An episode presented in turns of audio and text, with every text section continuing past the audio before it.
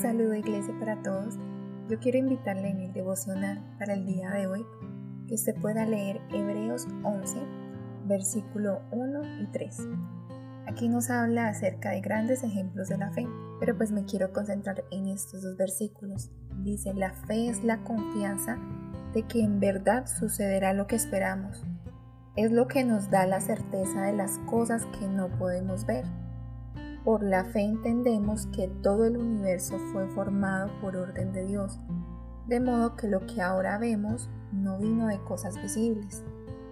Por medio de este pasaje nos habla acerca de la fe, nos permite conocer cómo nuestro Dios visionó, planeó y finalmente diseñó todo un universo. Por eso Él nos dio ejemplo de la importancia de tener sueños para nuestra vida porque nos ayuda a encaminarla hacia un horizonte definido. El camino puede ser más o menos tortuoso, más o menos recto, pero es el que nos conduce hacia una meta y es el que nos enfoca hacia lo que realmente desea. Y podemos tomar ese ejemplo de nuestro Padre, cómo visionó lo que Él quería hacer, cómo quería organizarlo, de qué forma quería que fuera.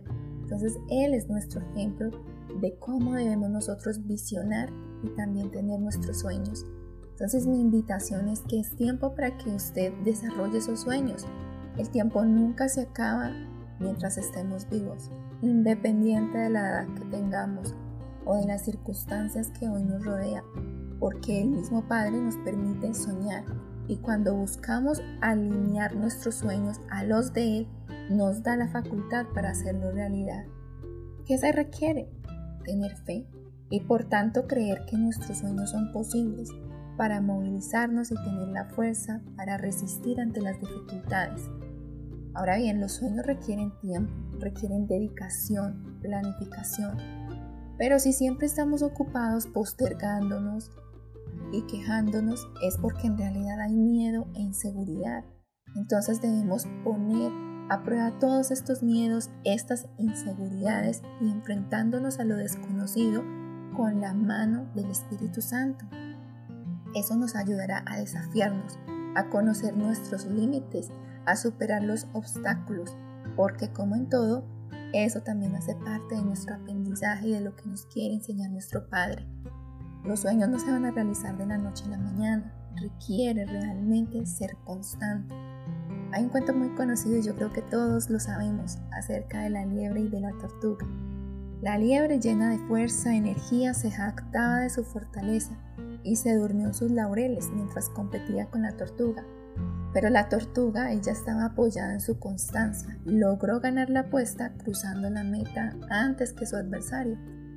Y eso también nos pasa cuando nos apoyamos en lo fuerte que somos, sin advertir que más se gana con la perseverancia, persistiendo y resistiendo hasta lograrlo.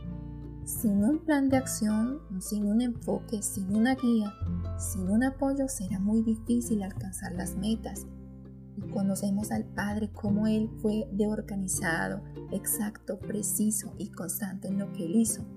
Entonces hay que visualizar cuando nosotros incorporamos esos sueños de que son posibles, cuando lo creemos desde lo más profundo de nuestra mente y de nuestro corazón, cuando planeamos, cuando meditamos, y sobre todo cuando vamos de la mano con el Padre orando constantemente por nuestros sueños, entonces es allí donde Dios nos ayuda a encaminarnos y a poderlos ver realizados.